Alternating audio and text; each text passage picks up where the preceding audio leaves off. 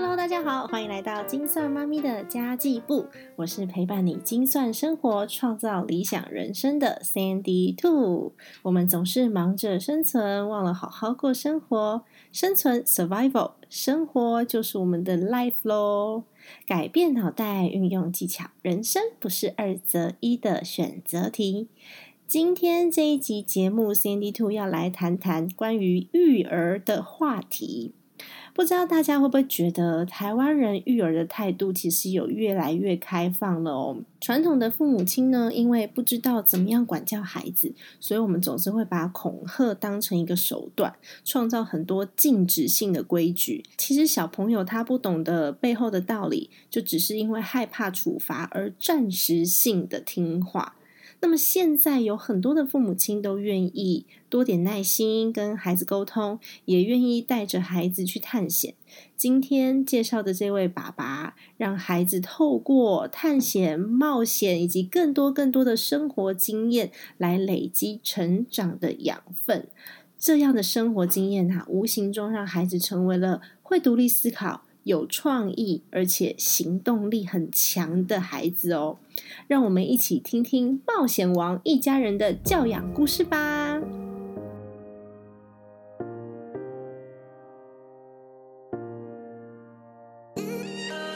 Hello，大家好，欢迎来到精算妈咪的家计部。今天让我们一起来谈谈教养吧。其实爸爸妈妈呢，是小朋友最早的模仿对象。父母亲的语言啊、行为啊，还有个性呢，都会直接影响到孩子的思维、行为跟习惯哦。今天我邀请到一位疯狂的老爸耶，他们夫妻教出来的孩子敢冒险、贴心、有礼貌。富有同情心，而且很主动哦。Sandy Two 非常非常喜欢他们家的两个小朋友哎，欢迎我的妹夫 Ryan。因为你们现在正在居家隔离，所以我们是用线上访谈的形式。如果说有一点累格的话，就请大家多包涵。那就请你介绍一下你自己，还有你的家庭吧。Hello Hello Sandy Two 的观众大家好，我叫 Ryan，我是一个海外太阳能电厂的开发商。然后呢，我同时也在 ZA 垂直探险工作室担任攀岩跟登山，还有溪谷探险的户外指导员。那我的太太呢，她是一位蛋糕设计师。然后我们也在英国的曼彻斯特设立了一个曼城渔夫手做烘焙坊。那我们家有两个小男孩，一个是五岁半的小屁孩，另外一个是快要四岁的小小屁孩。那我们已经在。两个都是小屁孩，只有小小跟小屁孩的差别。那我们在英国其实生活了快要六年了，然后前天刚回到台湾，所以现在正在居家隔离中，避免有任何的感染风险。没错，所以你们这次回台湾超开心的，我们一定要一起出去玩。对，对，当然当然，再等再等十十二天，十二天。哦，还好久哦，很期待把我儿子交给你，因为刚刚 Ryan 有讲说你是什么 ZA 的什么东西，再说一次，垂直探险，垂直探险工作室，垂直探险工作室的户外指导员，所以两个小朋友也都训练的很好，前几天才带三岁的去户外攀岩。对，因为我们在英国待了待了一段时间嘛，然后从今年三月中三月快底开始，英国就开始封城了。所以呢，一直封到七月的时候才解禁。嗯，然后呢，在封城这段期间，英国就曼彻斯特是一个天气非常差的地方，就一直在下雨。然后，但是今年很奇怪，就是从四月到六月都天气很一直出大太阳，每天都是很好天气，所以所有人都很想要出门，但是又不能出门。然后一直到了终于解禁的时候，开始下雨了。哦哦，对。所以呢，刚好我们在回来前几天，刚好遇到一个好天气，就把大家都抓去出门，就是去户外运动。哎，因为你其实非常喜欢户外运动，但是我刚刚有讲到你是我妹夫嘛，我妹妹她是一个能睡觉就一直睡，然后能坐着就不会站起来，能躺着 就不会坐起来的个性，对吧？你们对对对，一进那么迥异的个性，你要怎么配合啊？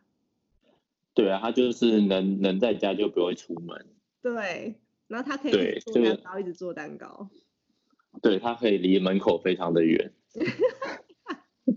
就只要坐在家里的窗户旁边，他就觉得已经可以感受到自由的空气了。。对，真的比较疯狂，你还会跑到什么挪威去冰攀的那一种，对吧？对啊，对啊，对啊，就大家其实大家都认为说两夫妻要有相同的兴趣，嗯。但是呢，我后面后来也慢慢有点改观了，就是对这件事情。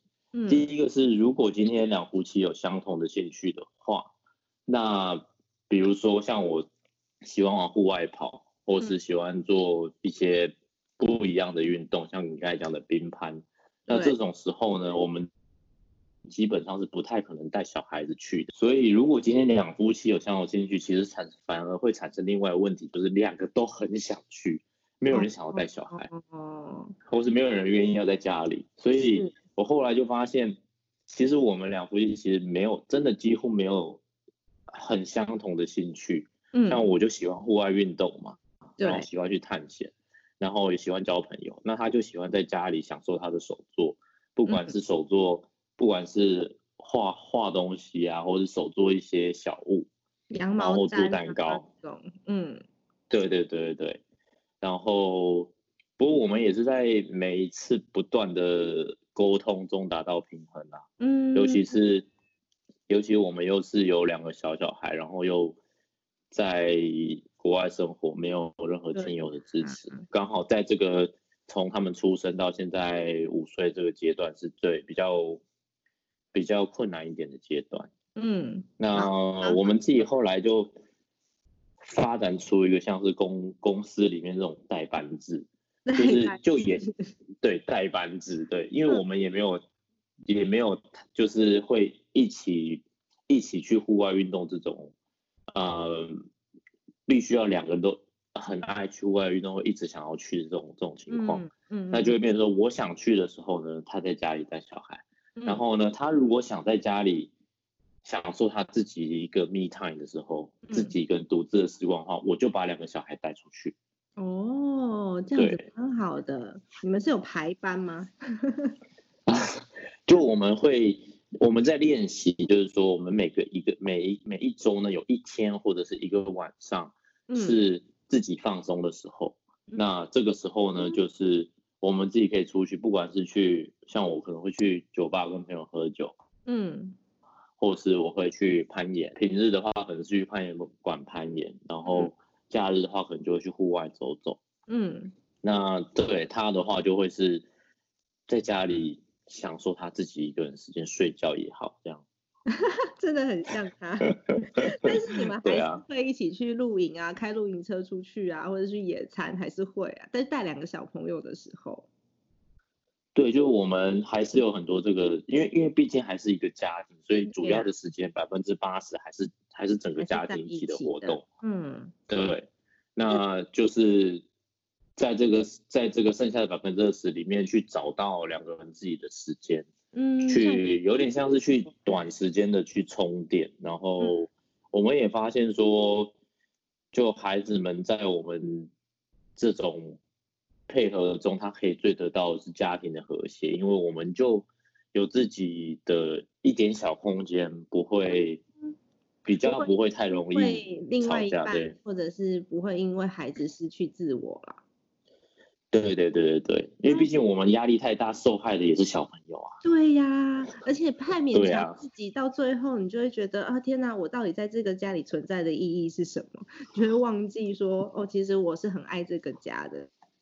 你就觉得每天好像不是在付出，嗯，对，这其实也是看到，就是去了英国之后看到说，天哪，你会去，你会你去酒吧的时候，你会发现说，这嗯里面的人都是老人家耶，就是哎要么就是中年的男子或中年妇女，或者老人嗯家，他们怎么可以就是一群女生或者一群男生在那嗯。边喝酒聊天，然后在 pub 里面跳舞或者去夜店里面跳舞，享？受然后后来就发现，对他们就是享受他们的生活，但是他们还是有家庭的，就是嗯。他们通常是一一个家庭会有两到三个小孩，对，那才发现说他们很有自己的的这种时间，就把嗯。小孩丢给另外一半，然后自己出去，下次再交换。那这得要就是两两个人双方都很有共识，因为其实有很有共识，对啊，有很多家庭都还是觉得哦，妈妈或主要照顾者，你就是要二十四小时带着孩子，因为孩子离开不了你。但其实不是，小朋友的适应能力是很好的，而且没错，他们两个动静都可以。你说带他去攀岩也可以，然后他也可以在家里面陪我妹在那边揉面团、做面包，两个人都会，好厉害哦。对呀，他们，我觉得小朋友他们，嗯，真的是到哪里都可以找到他们玩的地方。对呀，所以所以就变成我们大人要去，要放手去让他们去尝试。嗯，比如说，比如说他们在家里做面团，他们一定会弄得到处都是面粉。对，我有看到。对，嗯，对啊，所以你你就变成说，对他可以在家里乖乖待着，可是你要忍受。你的容忍度要再高一点点，然后让他们去尝试。尝试。如果如果你很怕把家里弄得很脏乱，然后把面粉弄得到处都是的话，那他就没办法好好的去跟你去做同一件事情，比如说揉面团这种事情，或者他们还会做面疙瘩，然后做珍珠。做珍珠太厉害。那对你，你永远不会期待他。他们搓出来是圆的珍珠，但是对啊，又怎么样呢？反正好玩，对啊。嗯，而且好像他们一岁多两岁的时候，那时候就用安全的刀片，让他们在厨房里面跟着切一些什么火腿啊，然后蘑菇啊这种东西，跟妈妈一起做菜。对对对对就嗯就要一定要在旁边看着啦。那当然让他们拿的刀呢，也是就是餐具的那种餐刀，而不是用。对对对，安全餐刀那种餐刀就是你你连切肉都要很难切，所以 它切到手基本上是不会怎么样的。嗯，但是切这些软的东西，它还是很好切的。对啊，所以像我是因为你们的关系，所以我一岁就让我儿子跟着我一起进厨房，他现在也会帮忙啊。虽然说他比较爱玩水啊，就是每次帮完忙之后满地都是水。但是他也会切东西，他会把青菜剥一片一片的，有的时候太大力会变成青菜汁，然后他也会打 蛋，对，而且他都真的，他他会打蛋，然后他蛋打了以后，有时候不在碗里，可是又怎么样呢？小朋友就是这样，他开心，我们也我们也觉得说，我我的孩子有学到一些生活上面的技能，然后跟爸爸妈妈一起相处，嗯。对，最后的那个参与感是很，我觉得是很重要的。嗯，如果说怕他脏的话，那可能他什么事都没有办法做，因为小朋友本来就在发展中，他本来他的没错，就就不是这么的完美嘛。哎，那你们家对他小肌肉还不够。对呀，那你们家两个小朋友，我记得你四个月大就带回英国，然后坐飞机在欧洲爬爬照，然后坐什么欧洲之星到处去玩，但是。我连带我儿子去公园，我都觉得超累的耶。你们两个太 夸张了吧？因为我上次有看到我妹来，我妹来我家，她是一只一一边背着那个推车，然后一只手拉着行李，然后小朋友坐在上面，大的跟在后面走，太强了。对，就哎，当了爸妈就没办法，有很多很多无奈。但我我们我们因为一开始我们就必须要回英国，所以我嗯，所以呢，他们从真的从四个月大就开始坐十六到十八个小时这种长途的飞机。那但但我们就要不断的把自己期待降低啊，就不要期待说你在这趟飞机上面你还可以看完一整部电影。哦，对啊。这时候呢，这时候如果你可以看完半部，或真的看完一整部的时候，哇塞，这真的是偷笑。我今天居然看了一整部电影，带着两个小孩可以看一整部电影，这是一个骄傲那个徽章的感觉，让你不看完一部电影的徽章。对，因为如果你想着你就是要在飞机上好好的享受啊什么，那就不太可能了。哦，我现在是啊，我会自己在家看电影，但是我可能一部电影是分一个礼拜或是一个半，一个礼拜一半，三天、四天、五天这样看完。总会有看完的一天的，没错。对。哎，那这么累，还会想说没事就带小朋友去野外？因为你们真的有点夸张，跑去非洲、跑去芬兰这种很极热又极冷的地方，小朋友怎么适应？你觉得你透过旅行，你可以让他们学到什么？然后你们自己有没有一些收获？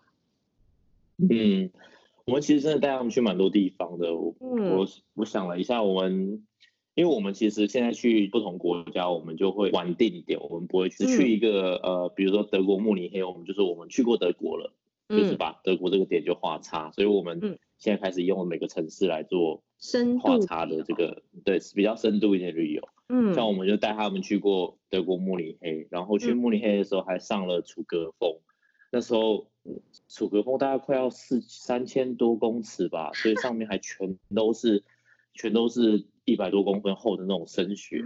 天哪，带他们两个爬上去，那时候只有大的，只有大大屁孩在而已。对，哦，那所以就是要做好很多保，就是保暖的工作，就是他嗯他们是不太动的，所以他们又是被背在身上，所以他们他们的温度流失会比我们还要快。虽然他们比我们体温高，嗯，对，所以他们要比我们穿的更多，然哦后，对啊，就是这些预防措施都要做好。他们还去嗯过杜塞道道夫、柏林啊、布鲁塞尔啊、荷嗯兰、马嗯赛尼斯、未来海岸这些，他们几乎都去过了。都去过，他们的对人生已经很丰富，丰富到我们这些在台湾的父母都没有去过这些地方，对啊，因为慕尼黑而已。因为毕竟在在在英国还是去这些地方相对的比较近一点，嗯，但是呢，其实我们还是蛮多在在英国的朋友们，他们不太带小朋友们一起出去，，对呀、因为他们觉得太太麻烦、太累了，太累了，不能好好享受旅行。对，那我的想法啦。对，其实不同想法。像我们上次去芬兰的时候，那时候是零下二十五度，嗯，但小朋友在那边还是玩的很开心啊，就 你只要还有麋鹿，对啊，还有坐雪橇对，橇，还有麋鹿，嗯，对，做这个雪橇犬，他们只要真的是帮他们先设想好，然后做好预防的措施，他们嗯就可以在那边玩的很开心。嗯，的确。那你觉得他们从这些经验当中，他们可以学到些什么？他们学到的其实倒不是这些国家的文化、历史、风情这些，因为他们更他们真的也不懂。就算你跟嗯怎么跟他们解释，他们还是一个空当然，白。当然，但是他们可以感受到，就是这些不同的氛围，每个国家不同的氛围。有一些国家很会很欢乐，很多音乐，嗯很嗯热闹，大家在大家会在广场跳舞。那他也可以感受到的是这个地理环境的大变化，比如说像刚才说去赫尔辛基，嗯它那边是积雪的，然后我们去圣诞老人村，那些都是很厚的雪的地方。嗯然后或者是到那个西非的外岛，那个国家叫做维德角，基基本上台湾人应该没什么人去过这个地方。维德角，我维德角在西非嗯，在非洲。外海的一个国家，对，嗯，我看他们还很开心，就是跟几个小黑人在舞台上面跳舞啊什么的，所以他们对啊，他们放的，他们我们这一次去维德，那次去维德角其实是去一个度假村，所以他晚上是有些表演的，嗯然后他们就会带动下面的小朋友上去跳舞，然后我们也就是让他们鼓励去尝试。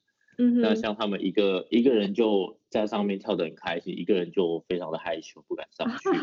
我完全两个人都不一样个，性不太一样。，对，嗯，是啊所以你刚才问说，他嗯刚才学，他们可以学到什么啊？就是他们除了感受到这种不同氛围跟地理环境变化之外，他们可以学到的，我觉得是独立一些些的独立，还有啊、怎么样去跟我们去协调。因为我们常常都要走很多的路，我们是走这种背靠背包客模式，对，所以不是这种豪华旅行跟团啊，这种一样一直可以坐车。嗯，所以他们我们走很多路又只带一台推车，所以他们两个人就必须要去 去轮流，对。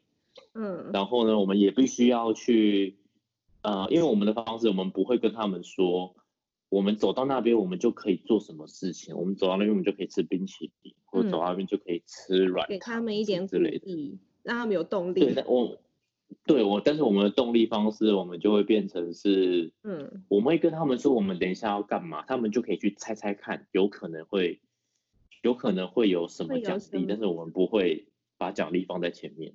嗯，不然的话，他的就比如说只是要那个奖励了。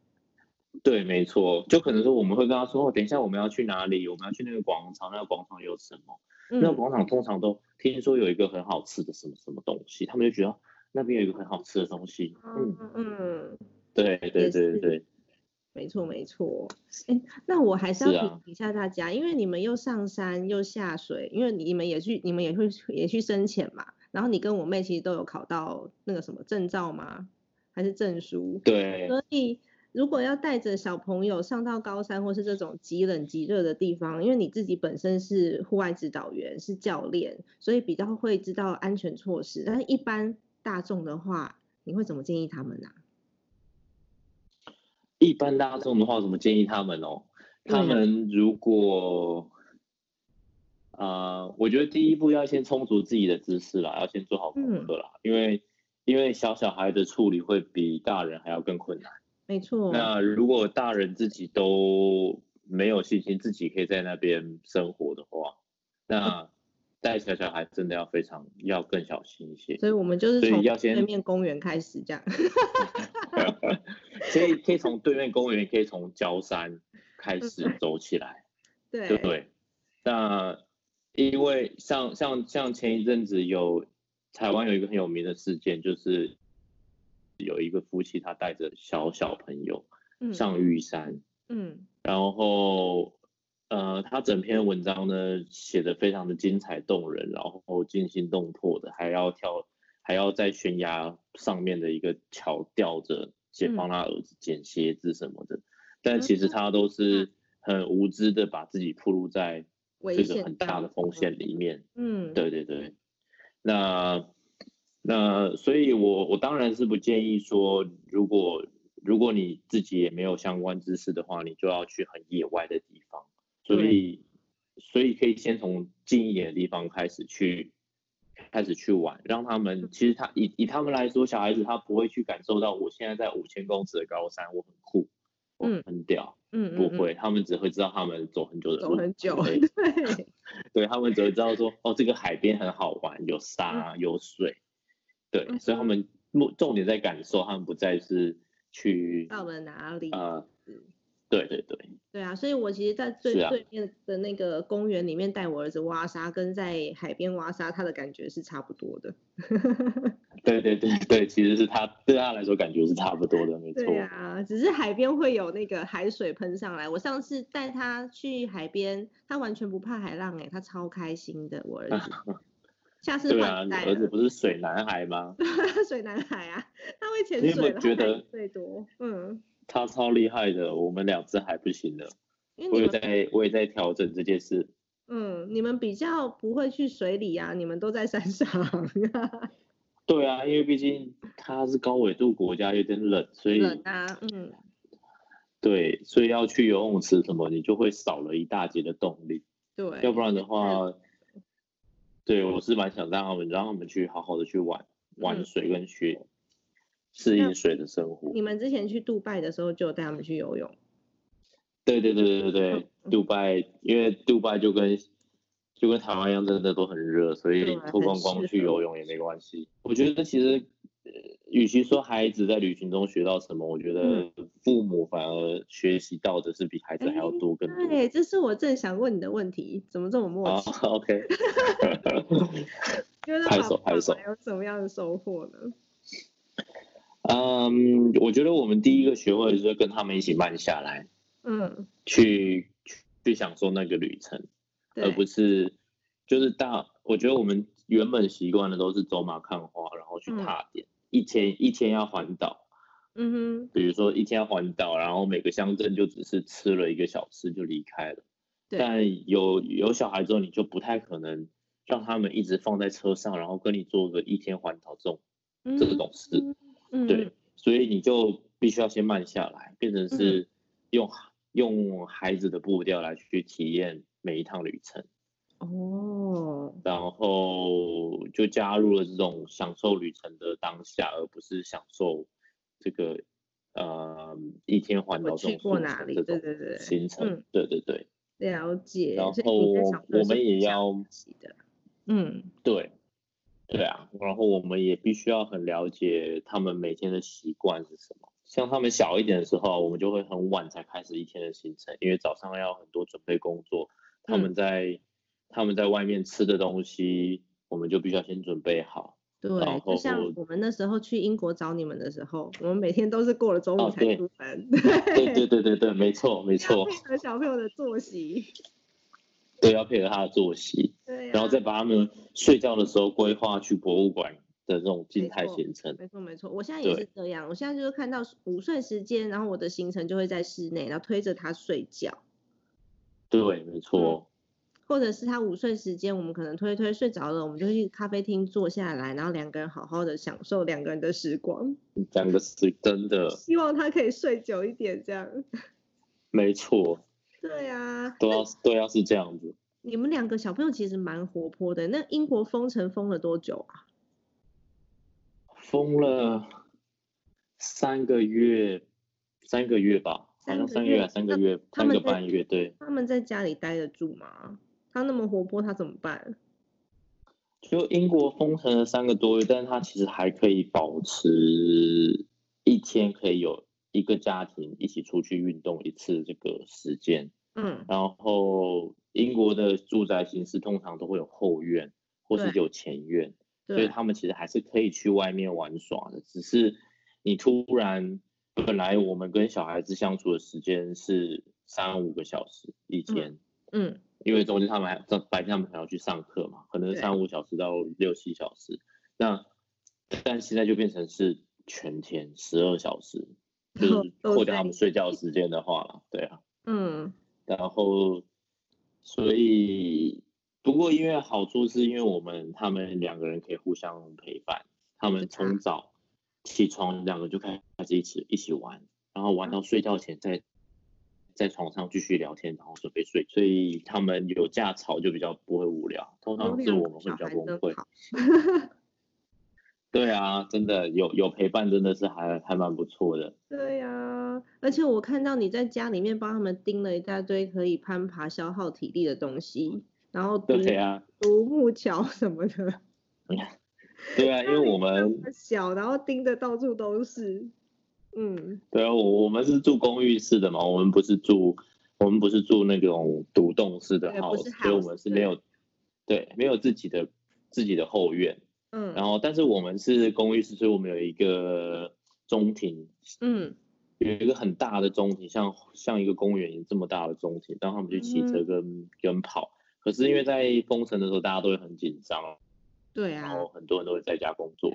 有很多又是上夜班，白天要补眠的，所以我们就也没办法真的放小孩去中庭大吼大叫啊，去宣宣泄这样子。嗯，然后我们自己也会担心说，去中庭的时候会不会接触到其他小朋友跟其他人，或是病毒。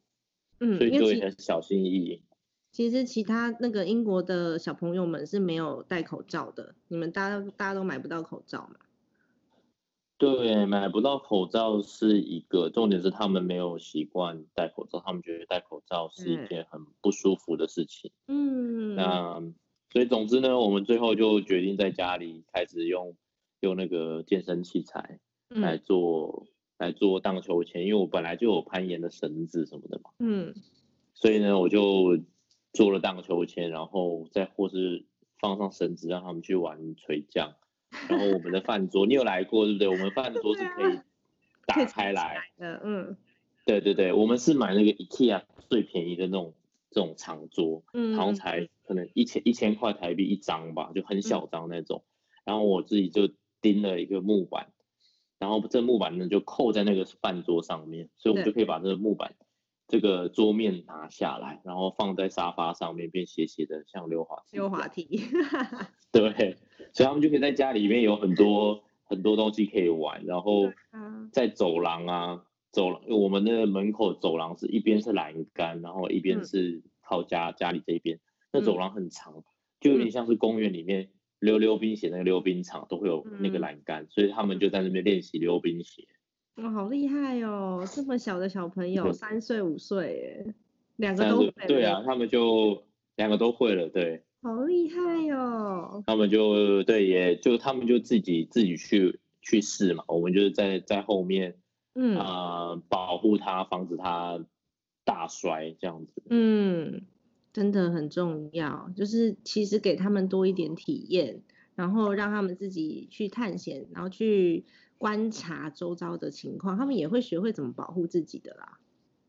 对啊，真的，嗯他们就小朋友又学很乖，因为他们离地面那么近，摔了也不太不知道太 比。较不会就是痛，对对对对对，还是还是会痛，但是我们就确认说他的头不会撞到，嗯。这样就最主要就是这一个了。哎，我觉得这一集足够精彩耶，就可以让大家知道说，其实带着小小孩，你只要不要给自己太多的规范，不要把自己关在牢笼里面。我们可以做的事情其实很多，然后家长也不需要因为孩子失去自己的生活，然后也不需要为了孩子极度牺牲但我觉得很委屈，整个家都可以一起来做一些属于家庭的活动，然后也可以在夫妻的互相配合之中找到平衡。没错，哇，这一集很精彩哦！我们下一集来谈谈静态一点的事情好了，是因为我最近在看那个小朋友脑内开发的书，他就有讲到仙尼兔认为，深厚的亲子关系是教育成功的根本。如果亲子关系不浓厚的话，其实你讲什么，小朋友都不会理你的啦，他就只是敷衍你，所以听话而已。我们都是这样长大的，不是吗？就是爸爸妈妈如果太啰嗦的话，我们就勉强敷衍一下，然后背后我们还是会去做我们想做的事啊。其实亲子关系也是这样哦。因此呢，我自己对于教育的目标就是。以后我儿子失恋的时候，如果他肯找我诉苦，就代表我这几年是非常成功的妈妈。这就是我的教育目标。那么这一集我们讲到了带着孩子体验以及夫妻教育的分配。那下一集将会提到关于家庭教养的部分哦，要如何让爱玩、会玩、懂得玩的孩子也能够静得下来，并且呢，可以成为一个很体贴的孩子呢？让大家一定要收听下一集喽！那么以上就是今天的内容啦。如果你喜欢 CND Two 的频道，也请你记得把这个节目转发出去给你的朋友、以及另一半以及你的亲友，让 CND Two 在空中陪伴你，透过家庭理财打造幸福的家。我们下一集再见喽，拜拜。